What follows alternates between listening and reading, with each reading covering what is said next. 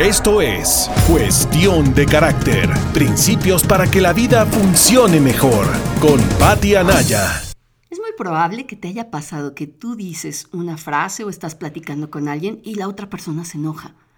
Y se enoja tanto ni siquiera puedes distinguir qué pasó. Y si se lo preguntaras, tampoco la otra persona sabría responderte.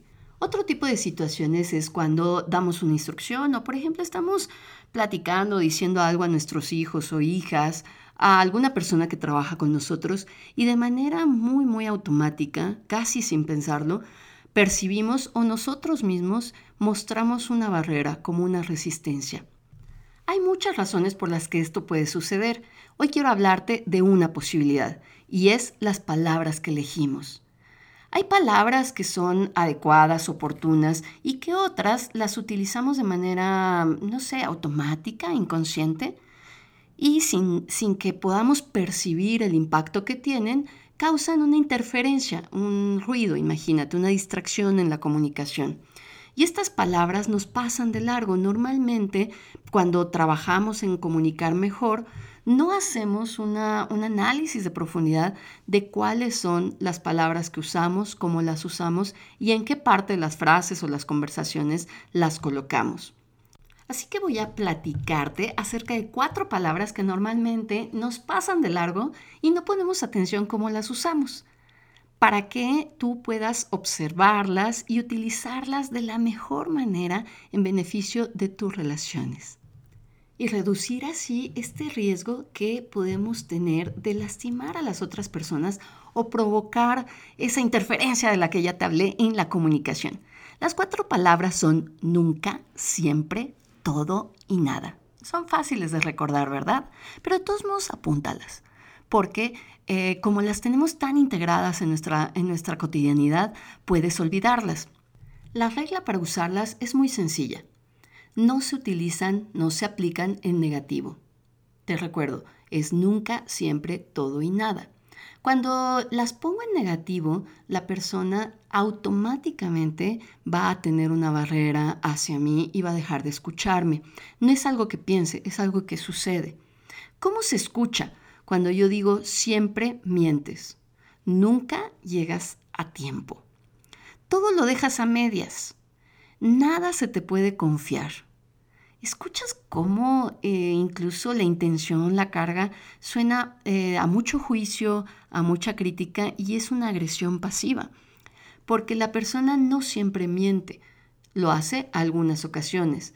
Entonces, de manera muy, muy subconsciente, parece o siente, percibe que le estás atacando que estás diciendo una imprecisión y no hay reconocimiento de aquellas veces en donde no miente, en donde sí llega a tiempo, en donde sí completa las tareas. Así que de manera contraria, la aplicación en positivo hay que hacerla y funciona muy bien para reforzar la comunicación y las relaciones. Por ejemplo, siempre eres puntual, nunca mientes, todo lo haces muy bien. Con este tipo de frases la persona siente reconocimiento y además se refuerza la autoestima. Le gusta escuchar a cualquier persona este tipo de frases. Estas palabras las usamos indiscriminadamente, eso quiere decir todo el tiempo sin darnos cuenta. No suenan exactamente a un reclamo o a una crítica, pero lo son y en el fondo la persona lo percibe.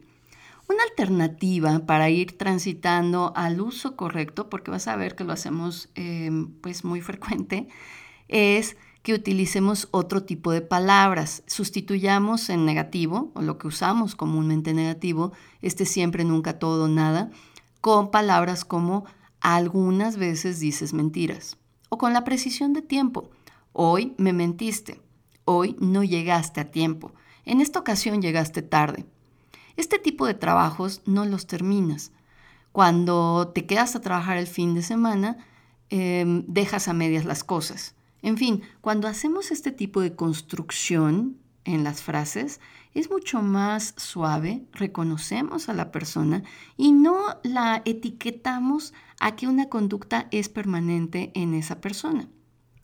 Porque parte de identificar a, los otros como valiosos es saber que una acción o un error o una decisión no nos define. Y cuando usamos bien el lenguaje y estas palabras en particular, reconocemos y motivamos que las personas pueden cambiar conductas y que son valiosas para nosotros en muchos sentidos. Así que deseo que nunca lastimes a nadie con tus palabras, que siempre tengas un reconocimiento que edifique, que todo lo que digas sea de bendición y que nada, nada te detenga para seguir aprendiendo a fortalecer tu carácter. Nos escuchamos en otro episodio. Yo soy Pati Anaya. Esto fue Cuestión de Carácter, Principios para que la vida funcione mejor, con Pati Anaya.